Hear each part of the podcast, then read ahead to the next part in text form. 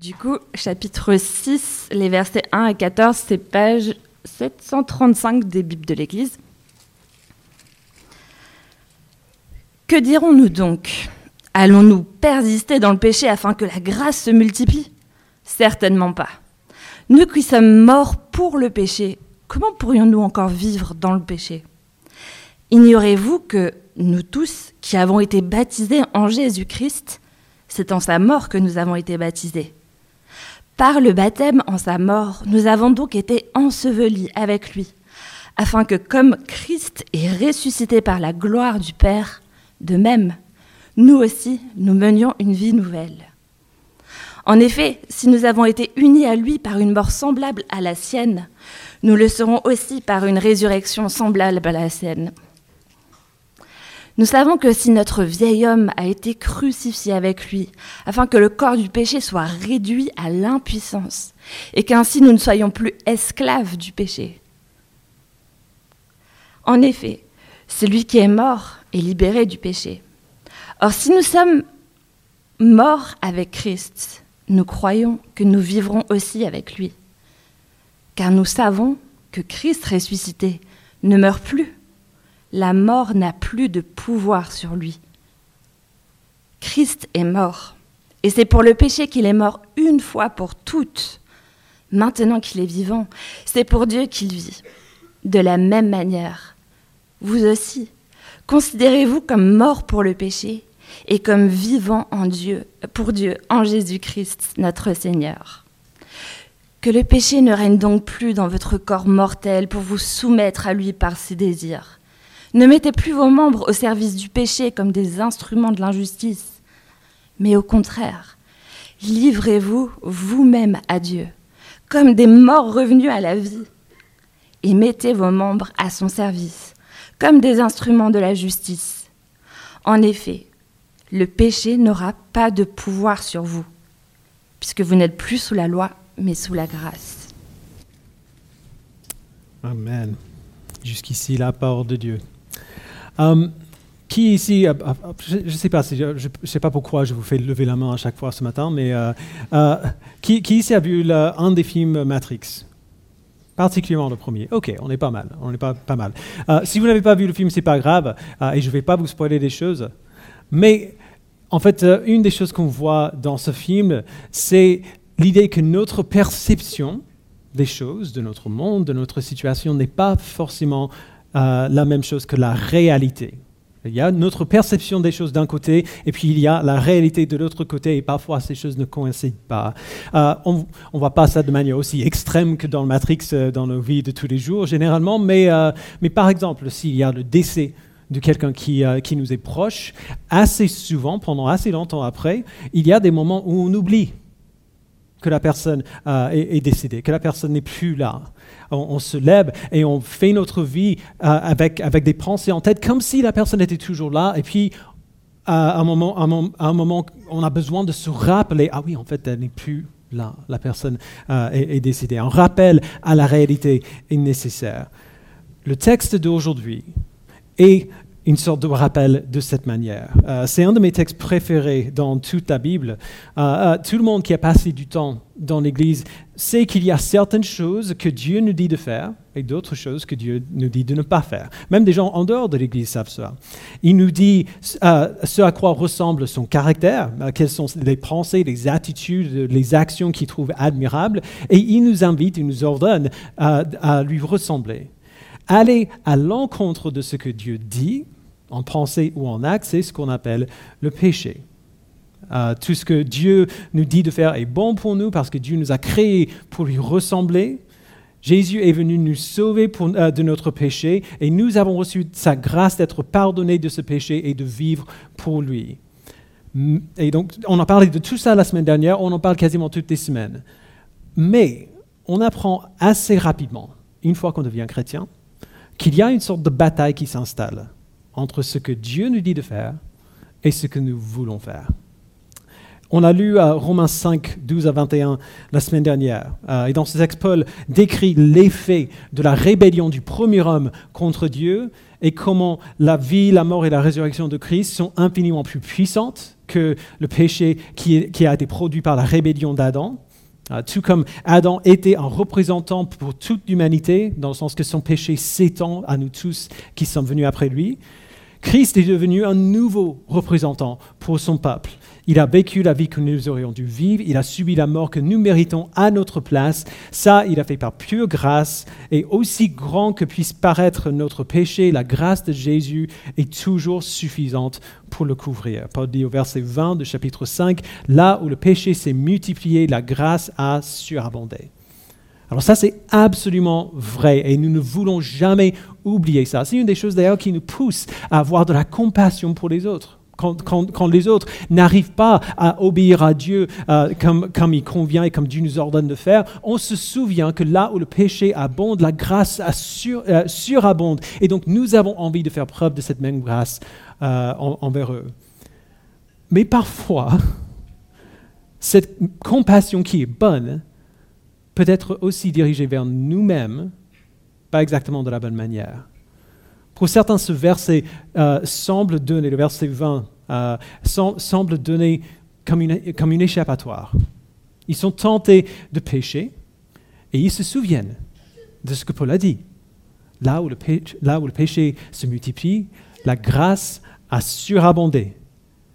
Ils se souviennent de cela et cette réalité devient dans, leur esprit une sorte de feu vert pour céder à la tentation.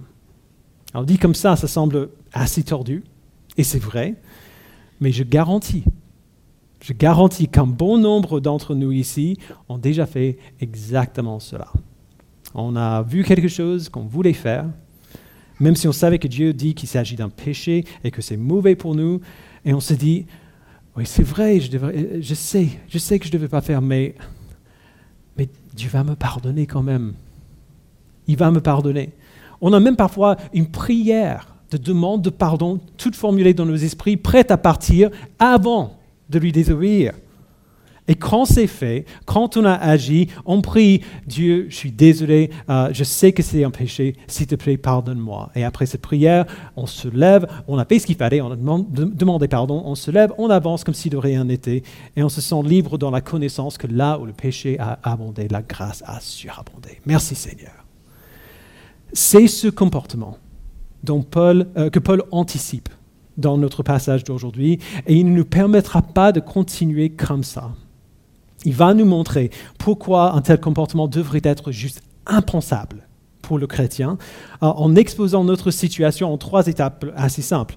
Il dit, nous sommes unis à Christ dans sa mort, nous sommes unis à Christ dans sa vie, et donc nous devons vivre comme lui, mort au péché et vivant pour Dieu.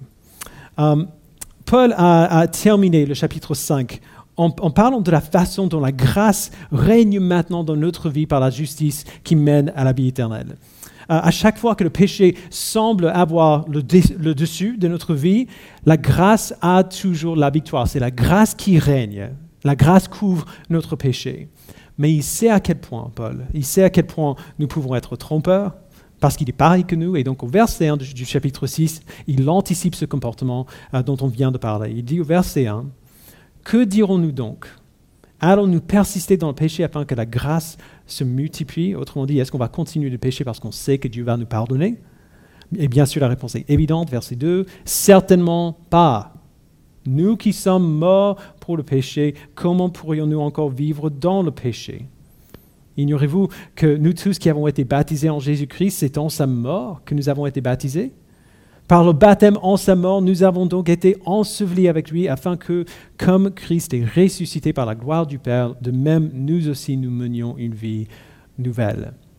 Euh, ce, concept d'être mort pour le péché ou mort au péché est, un peu difficile à saisir parfois. Et donc, je vais utiliser le même même langage, la même image que Paul va utiliser un peu plus tard au verset 6. Il, décrit notre relation au péché comme de l'esclavage.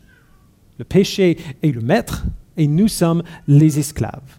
Euh, un maître n'a plus de pouvoir sur l'esclave, euh, euh, un maître n'a de pouvoir sur l'esclave que tant qu'il est encore vivant.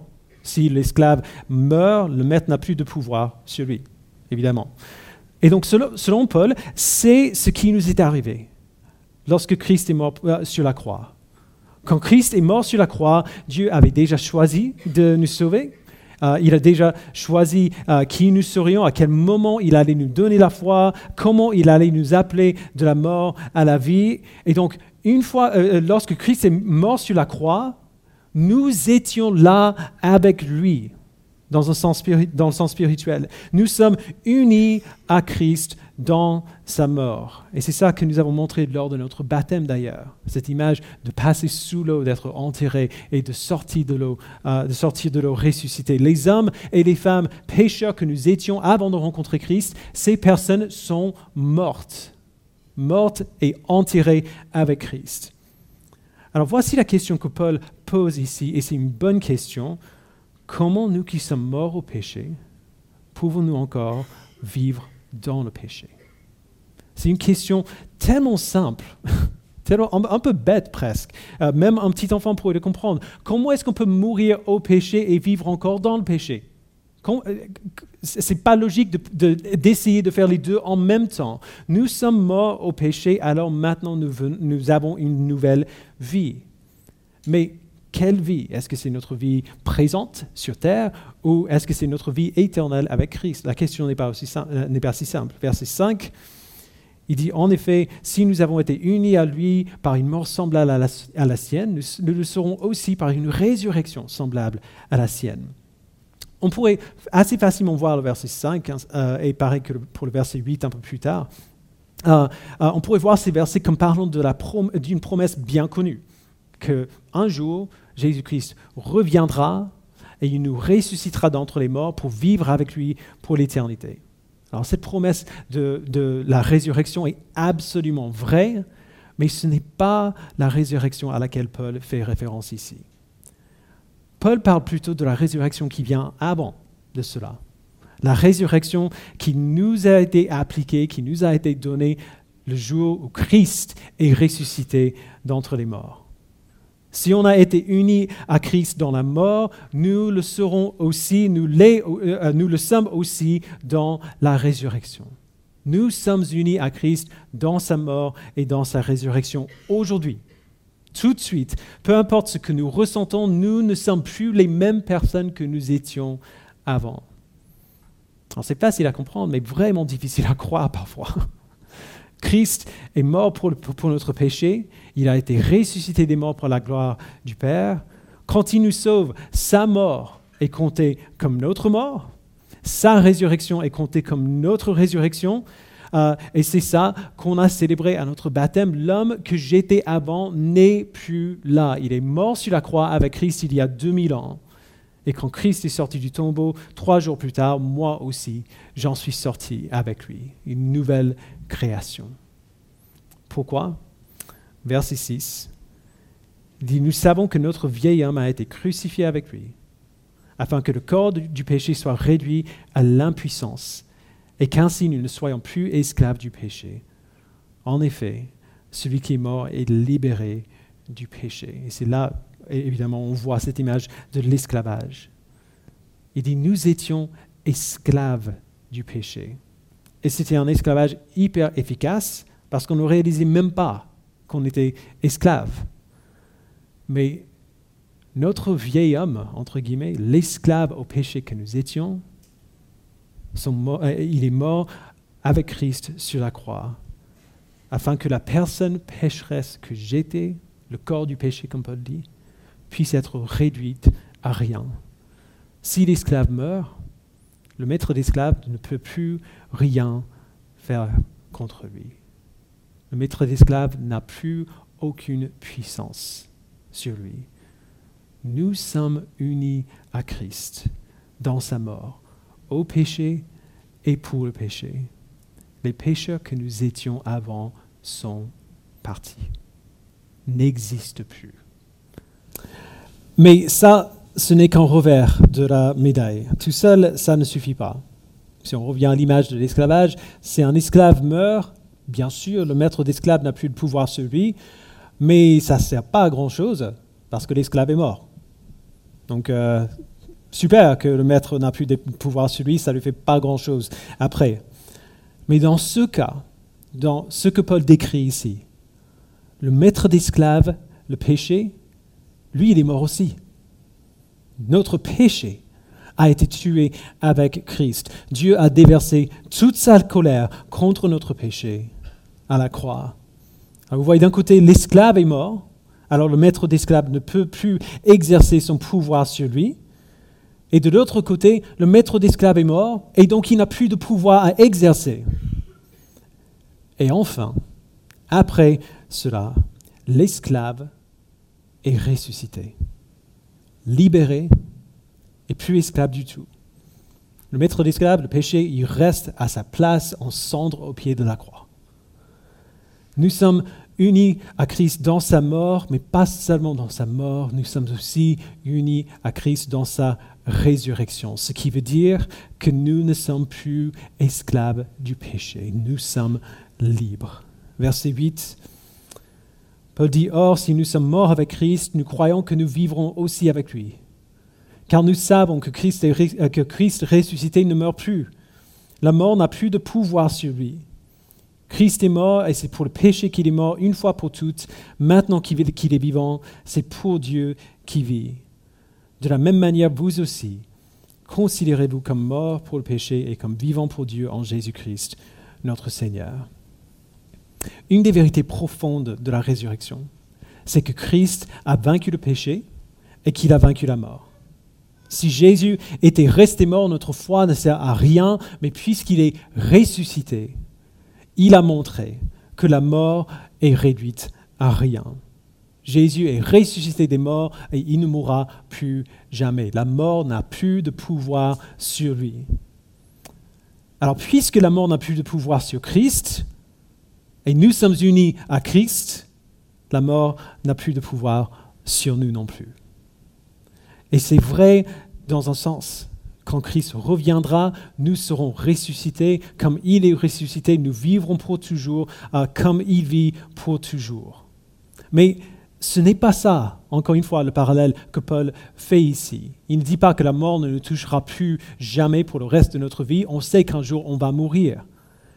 Ici, Paul ne parle pas de notre mort physique, même si cette mort est en perspective et cette résurrection future est en perspective, ici, il parle de notre mort spirituelle et de notre vie aujourd'hui. Verset 8 encore, euh, euh, si nous sommes morts avec Christ, il dit, nous vivrons aussi avec lui. Pas seulement plus tard, pas seulement dans l'éternité, mais maintenant. vous voyez, pour le chrétien, il y a deux résurrections. Il y a la résurrection physique, corporelle euh, que nous allons euh, recevoir un jour au retour de Christ. Et il y a la résurrection spirituelle maintenant, aujourd'hui, maintenant. C'est cette résurrection euh, que Paul a en vue ici. Et il utilise Christ comme une image de cela, comme une image de ce qui nous est arrivé lorsque Dieu nous a sauvés. Verset 10 encore, Christ est mort et c'est pour le péché qu'il est mort une fois pour tous, pour toutes. Maintenant qu'il est vivant, c'est pour Dieu qui vit. Quand on lit les évangiles, on voit Jésus tenté de pécher. Il ne cède jamais, mais il a été tenté. On le voit dans le désert, dans Matthieu 4 et Luc, euh, et Luc 4. Euh, on le voit dans Hébreu 4, verset 15, que Jésus a été tenté à tous égards comme nous le sommes, mais sans commettre de péché. À la mort de Christ, Christ est mort à cette tentation-là. Le péché et la mort ont été vaincus. Jésus n'est plus tenté de pécher aujourd'hui. Cette mort et cette résurrection de Christ nous, euh, ont déjà été appliquées, mais pas encore totalement complétées. Ce sera complété le jour de son retour. Euh, mais pour l'instant, nous vivons un peu entre les deux. Nous sommes toujours tentés de pécher, oui. Mais maintenant, le péché n'est plus notre maître. Nous pouvons lui dire non. Nous pouvons résister. Il n'a plus de pouvoir sur nous. Avant, le péché avait du pouvoir sur nous. Maintenant, c'est l'inverse.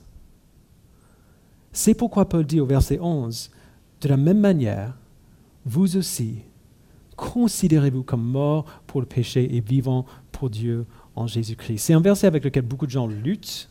Euh, et donc il faut prêter vraiment attention euh, aux mots que Paul emploie ici. Il dit, de la même manière, vous aussi, considérez-vous comme mort pour le péché et comme vivant pour Dieu en Jésus-Christ. Alors pourquoi est-ce qu'il dit comme ça? Il dit comme ça parce que même si tout ce qu'il a dit jusqu'ici est vrai, même si les pécheurs que nous étions avant sont morts et que notre euh, péché a été crucifié à la croix avec Christ et que nous avons le pouvoir maintenant de refuser de céder à la tentation, même si tout cela est vrai, bien souvent on ne dirait pas. Bien souvent, ce n'est pas l'impression qu'on a. Souvent, on a l'impression que le péché est irrésistible comme si c'était un poids de 10 000, kilos qu'on a mis sur nos épaules. On a l'impression que c'est juste trop lourd pour nous, qu'on ne peut pas résister à cela. Je suis impuissant face au péché. C'est ça qu'on dirait bien souvent. Mais ce n'est pas la vérité. Ce n'est pas vrai. Un des, termes modernes qui, qui m'énerve le plus, c'est ma vérité dis ta vérité, on dit. Comme si c'est moi qui décide de ce qui est vrai. C'est une déformation vraiment profonde du fonctionnement réel du monde dans lequel on vit. Dans le monde réel, il y a certaines choses qui sont vraies et d'autres qui sont fausses. Euh, bien sûr, on peut avoir des, opinions, des sentiments différents, mais on ne peut pas redéfinir la réalité selon nos envies ou selon ce qu'on ressent. Si quelque chose est réel, c'est comme ça. Et notre insistance euh, sur le contraire n'y change rien. Euh, je peux, je peux être vraiment et réellement convaincu que des camions n'existent pas. Eh bien, si je me balade sur l'autoroute en plein milieu de la journée, je vais quand même me faire écraser par un camion. Mon, mon sentiment, ma conviction vis-à-vis des camions ne change rien à la réalité. C'est de ça que Paul parle ici. Il parle de la, de la vérité par rapport à notre perception par rapport à notre ressenti. Nous avons peut-être l'impression que le péché a du pouvoir sur nous, mais ce n'est pas vrai. Tout ce que Paul a dit avant sur ce qui nous est arrivé quand Christ est mort est vrai. Le péché n'a aucun pouvoir sur, sur Christ. Nous sommes unis à Christ et donc le péché n'a plus aucun pouvoir sur nous. Mais Paul sait que souvent nos sentiments disent le contraire. Alors il dit, considérez-vous comme mort au péché et comme vivant pour Dieu en Jésus-Christ. Ou pour le dire autrement, bien souvent nous sommes appelés à activement rejeter ce que nous ressentons. Parce que ce, que, nous, ressentons, parfois, notre ressenti, il ment. Il ne nous dit pas la vérité. Si on a l'impression qu'une tentation est trop grande pour qu'on puisse y résister, c'est une fausse impression. Résister à la tentation sera absolument difficile, parfois très difficile. Parfois, on n'aurait pas pu soupçonner avant à quel point ce serait, euh, ça allait être difficile. Ça va être dur, mais pas impossible. Jamais. Jamais impossible. Nous nous considérons comme morts au péché et vivons pour Dieu en Christ parce que nous sommes morts au péché et vivons pour Dieu en Jésus-Christ. Et puisque c'est vrai, c'est ainsi que nous devons nous voir maintenant. Nous avons besoin de nous rappeler de ce qui est vrai et non pas donner libre cours à nos sentiments de redéfinir la réalité pour nous. Et sur ce, Paul se tourne vers son application de ce texte. Je vais le dire le plus simplement et le plus clairement euh, possible. Puisque nous sommes morts avec Christ, puisque nous sommes ressuscités avec Christ, Dieu nous appelle à arrêter de vivre dans le péché. Verset 12, que le péché ne règne donc plus dans votre corps mortel pour vous soumettre à lui par ses désirs. Ne mettez plus vos membres au service du péché comme des instruments de l'injustice, mais au contraire, livrez-vous vous-même à Dieu comme des morts revenus à la vie et mettez vos membres à son service comme des instruments de la justice.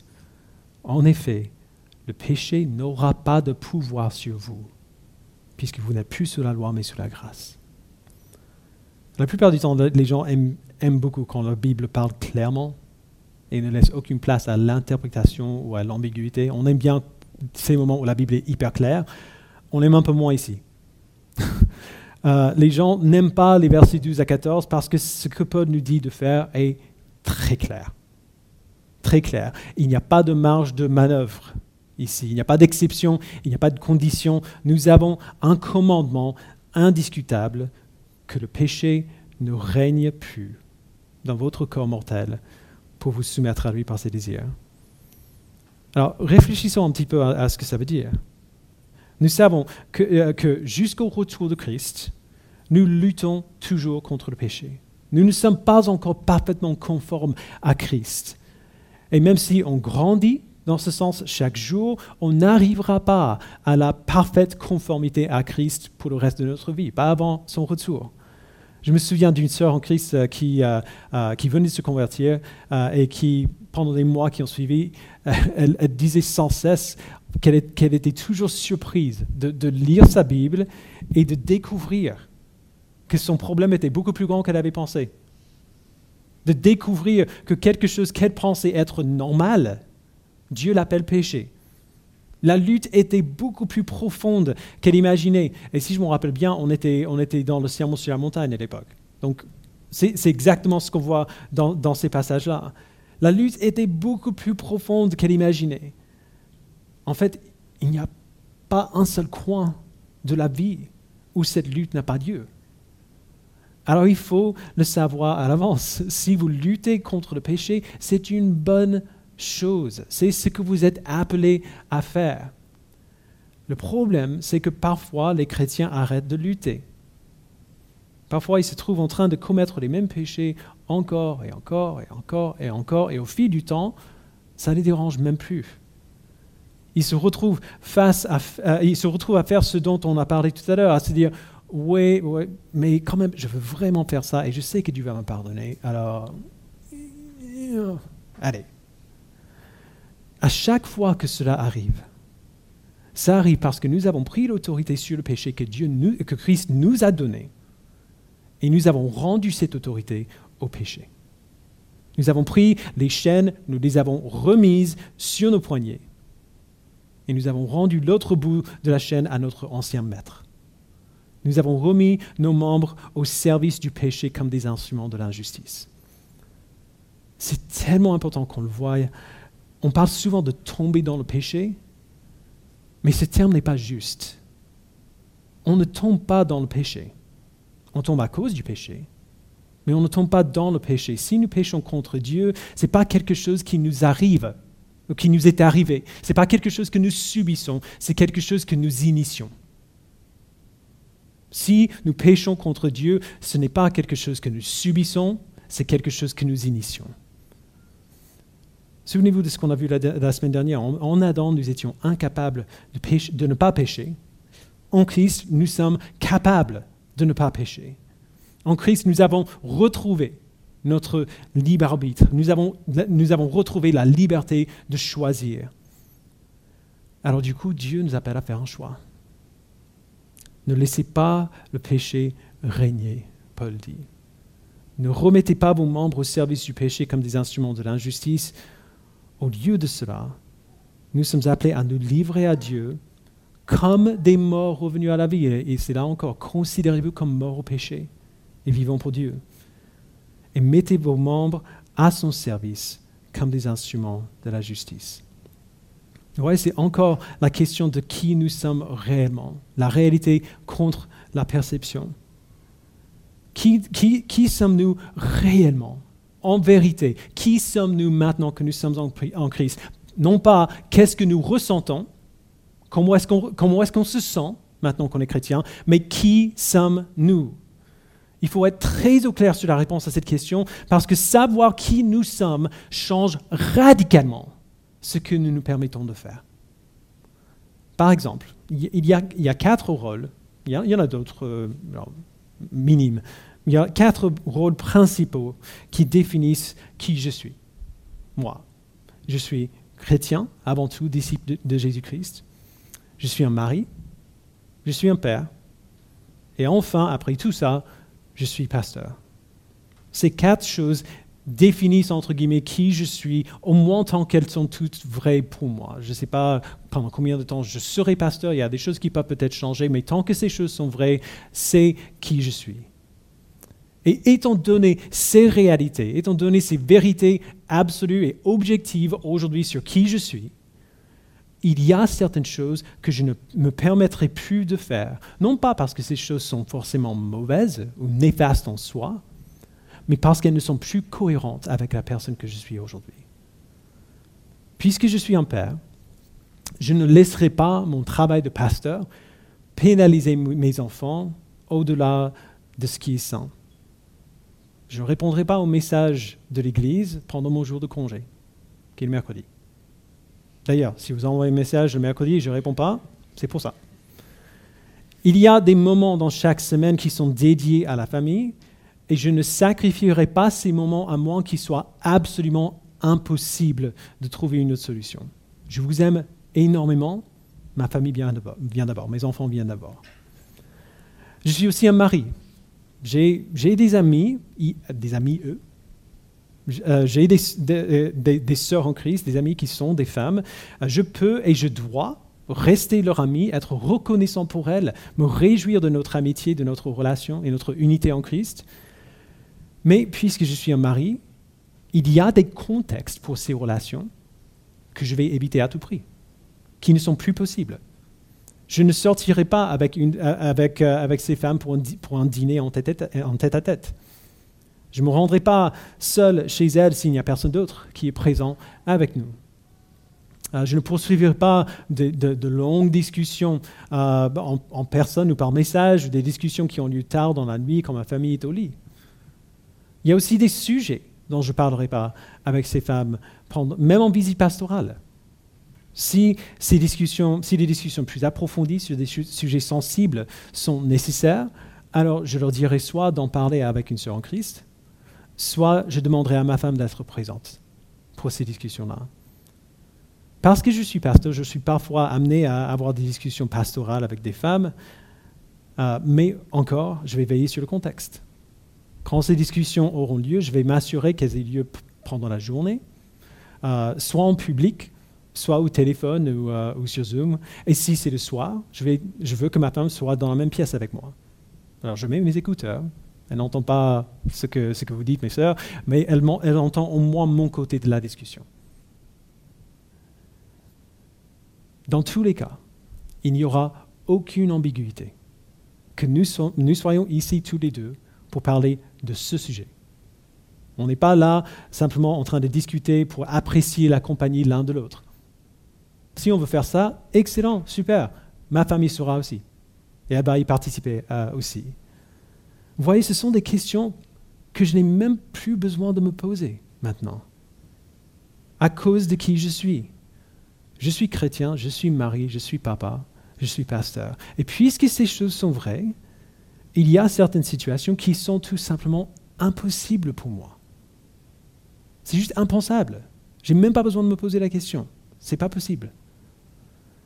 Et c'est vrai pour chacun et pour chacune d'entre nous qui nous sommes et ce que nous sommes change les choses que nous nous permettons de faire. Change les choses qui sont acceptables, change des contextes qui sont acceptables pour nous. Certaines personnes n'aiment pas ça, genre c'est assez contraignant quand même. Et c'est vrai que pour euh, que savoir qui on est en Christ, ça ferme beaucoup de portes, c'est vrai. Mais ce n'est pas grave. Les portes qui sont fermées parce que nous sommes en Christ sont sans exception, des portes que nous regretterions de franchir. Et pour ceux qui, font ce que Paul dit ici, qui refusent de franchir ces portes, ils trouvent la liberté fantastique de grandir en Christ et de faire ce pourquoi ils ont été créés. Le péché n'aura plus de pouvoir sur vous, Paul dit, puisque vous n'êtes plus sous la loi, mais sous la grâce. Sous la loi, le péché est condamnable. La loi est la mesure par laquelle nous sommes déclarés coupables. Ceux qui sont sous la loi sont toujours condamnés parce que leur péché est toujours présent et toujours exposé devant Dieu. Mais pour ceux qui sont sous la grâce, leur péché est couvert. Leur péché n'est plus visible. Encore plus, leur péché est crucifié notre péché ne règne plus sur nous. Nous sommes libres. Alors l'appel simple et clair de ce texte c'est qu'on devienne en pratique ce que Dieu dit que nous sommes. Que nous ne laissions plus le péché régner sur nous, de ne plus mettre nos membres au service du péché comme des instruments d'injustice, mais de nous livrer plutôt à Dieu comme ceux qui ont, été amenés de la mort à la vie. On ne peut pas dire que Dieu ne nous a pas dit ce qu'il attend de nous. Et il n'est pas du tout ambigu à ce sujet. Ne laissez plus le péché régner sur vous. Le péché va essayer de le faire. Il va essayer de régner sur nous. Il va crier à plein poumon à l'intérieur de nous si on ne lui obéit pas. Et les amis, nous ne sommes pas obligés de lui obéir. Il n'est plus notre maître. Nous pouvons lui dire non. Il n'a plus de pouvoir pour nous. Il ne peut pas nous forcer à faire quoi que ce soit. Le péché n'a plus de pouvoir pour nous, euh, contre nous parce que nous ne sommes plus sous la loi, nous sommes sous la grâce. Alors vous allez parfois oublier ça. Moi, je vais parfois oublier ça. Si c'est le cas, si ça arrive, on se souvient de la bonne nouvelle. Nous sommes morts avec Christ et la vie que nous vivons maintenant, nous la vivons pour Dieu. Nous ne sommes plus sous la loi, mais sous la grâce. Et donc, puisque nous sommes sous la grâce, si nous péchons contre Dieu, nous nous relevons, nous prenons nos blessures et nous nous souvenons de nouveau de ce qui est vrai. Considérez-vous comme morts au péché et vivant pour le Seigneur en Jésus-Christ, parce que c'est ce que nous sommes maintenant. Alors, soyons ce que nous sommes. Je vous invite à prier.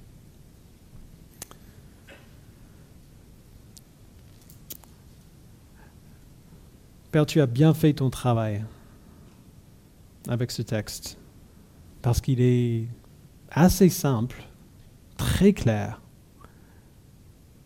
est vraiment intimidant. Nous nous plaçons devant le commandement que tu nous donnes ici à travers l'apôtre Paul et nous avons l'impression toujours que ce n'est pas possible. Mais vraiment, comment est-ce qu'on arrivera à faire ça? Aide-nous, Père, à croire ce que tu dis, que notre impression sur une vérité ne change pas la vérité. L'impression que nous avons que le péché règne sur nous ne change rien à la réalité. Ce n'est plus notre maître. Le péché n'est plus notre maître. Nous ne sommes plus esclaves du péché. Maintenant, en Christ, nous sommes libres. On a tellement de mal à le croire. Et donc, nous avons besoin de ton aide, de ton esprit pour nous rappeler de ce qui est vraiment vrai. Même si la vérité va à l'encontre de nos sentiments, rappelle-nous de ce qui est vrai et aide-nous à vivre en fonction de la vérité et non pas en fonction de nos sentiments. Merci Père de prouver, de prouver à chaque à chaque fois que nous te permettons de le faire. Merci de nous prouver que nos sentiments ont tort. Que lorsque nos sentiments nous disent que nous sommes, obligés d'écouter le péché, que nous n'avons pas le pouvoir d'y résister, eh bien nos sentiments mentent. Merci de nous montrer cela, de prouver que c'est vrai et de nous aider à ainsi grandir en Christ, en conformité à Christ, parce que c'est la seule manière dont on va grandir en conformité à Jésus-Christ.